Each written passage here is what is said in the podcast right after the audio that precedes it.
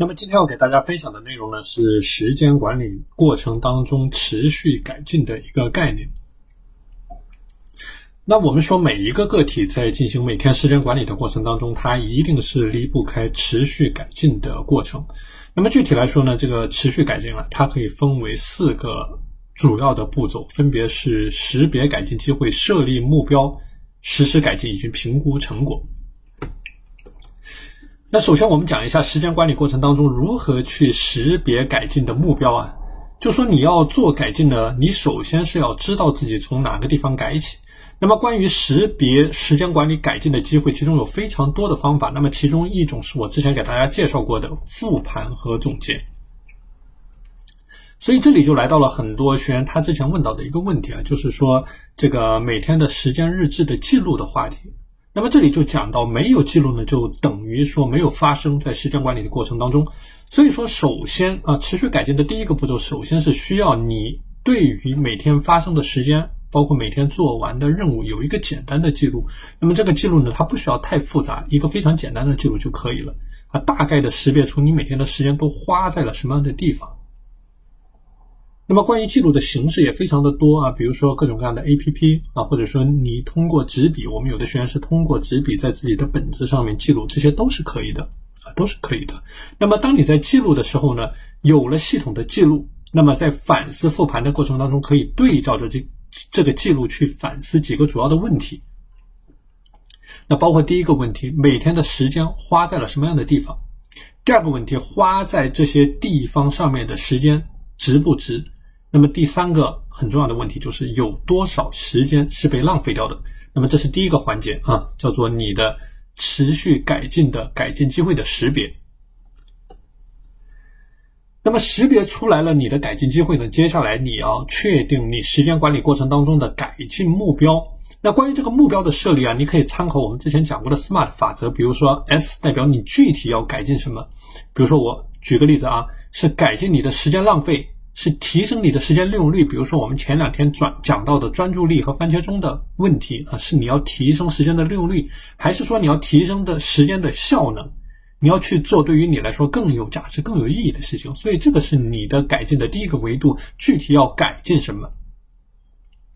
那么第二个维度 M 代表的量化的过程啊，那比如说我们有的学员每天花六个小时的时间去刷手机。那么这六个小时的时间能不能缩短到逐步的缩短，缩短到五个小时四十五分钟，五个半小时？这个叫做一个量化的过程。那么第三个维度呢，叫做可以实现，就是说你自己设立的每个改进的目标啊，它一定是可以实现的啊。那比如说你之前花三个小时，你去做一件事情，你去这个做你专业的学习，那么你说你要在下个星期开始把这三个小时压缩到半个小时。那么这种目标的设立呢，它就缺乏一种可执行性，或者说可实现性啊，所以这个是你需要在改进目标设立的时候所需要考虑的一个点。这个目标是否满足一个我们昨天讲到的阻力最低的原则？对于你的自律执行过程来说，是否足够的平稳啊，能够很平稳的去执行它？那么另外两个维度呢，是我之前讲过的关于目标的相关性啊，目标的相关性。那么还有一个就是目标的截止时间，那这个也是非常重要的。像我们有的学员啊，他就是在截止时间之前做完一件事情，那么他整个人的效率变得非常的高。那么所以针对这样的学员呢，那更是需要把这个截止时间给做好啊，截止时间给做好啊。那么如果说你是在很长时间段才有一个截止时间，那么这个时候就要考虑在一个更小的时间刻度上也要对应设立相应的截止时间。那比如说我之前讲过的。啊，你在每天的践行的过程当中啊，把你每天的时间分为不同的时间块，那么在每一个时间块呢，有一个对应的这个完成任务的标准在这里啊，所以说你的每个任务快结束的时候呢，也就是你完成这个任务的截止时间。那么关于持续改进的第三个环节啊，叫做执行持续改进。执行，我们刚才讲了设立目标，有了目标之后就是需要执行。那么执行的过程，你可以结合着我们之前讲过的三只青蛙六点优先工作法，就是说把你持续改进的执行的这个行动项啊，和你一天计划当中的任务所糅合起来、杂合起来，把这个东西也变成你的一个行动项。我们很多人他是识别出了改进的机会，但是他没有具体的动作，就没有一个具体的行动项。比如说他觉得他的专注力差，那么他识别出来了一些改进的这个改进的点，但是他没有具体的动作。所以这里是提到的执行里的改进。那比如说我们讲过，很多学员他存在睡眠拖延的问题。那针对这个睡眠拖延，我具体执行的动作是什么？那有没有按照我们之前讲到的，嗯，去远离你的手机？比如说物理上隔绝手机，或者说把你睡前的时间进行划分？那这个都叫做具体的行动项执行的过程。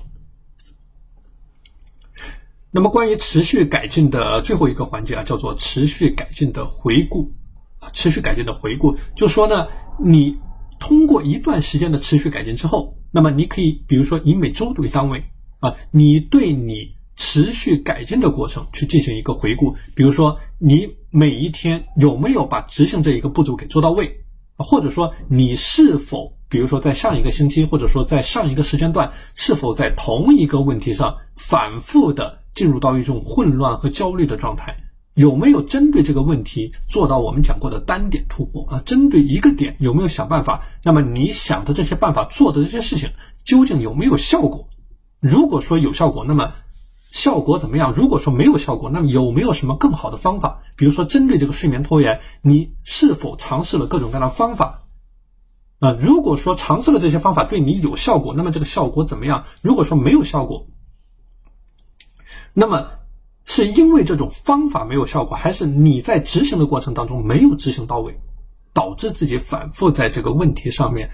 这个反复的打转啊？所以这个是我讲到的持这个持续改进的四个主要的方面啊。持续改进机会的识别，就是你要改进什么。那么第二个点呢，就是持续改进目标的设立，你每天的时间管理的持续改进，你要做到一个什么样的程度？那么第三个呢，叫做持续改进行动项的实施，就你针对这个持续改进的点，你具体要做什么？那么第四个呢，叫做持续改进的回顾，就是评估你做持续改进这一件事情最终拿到的结果。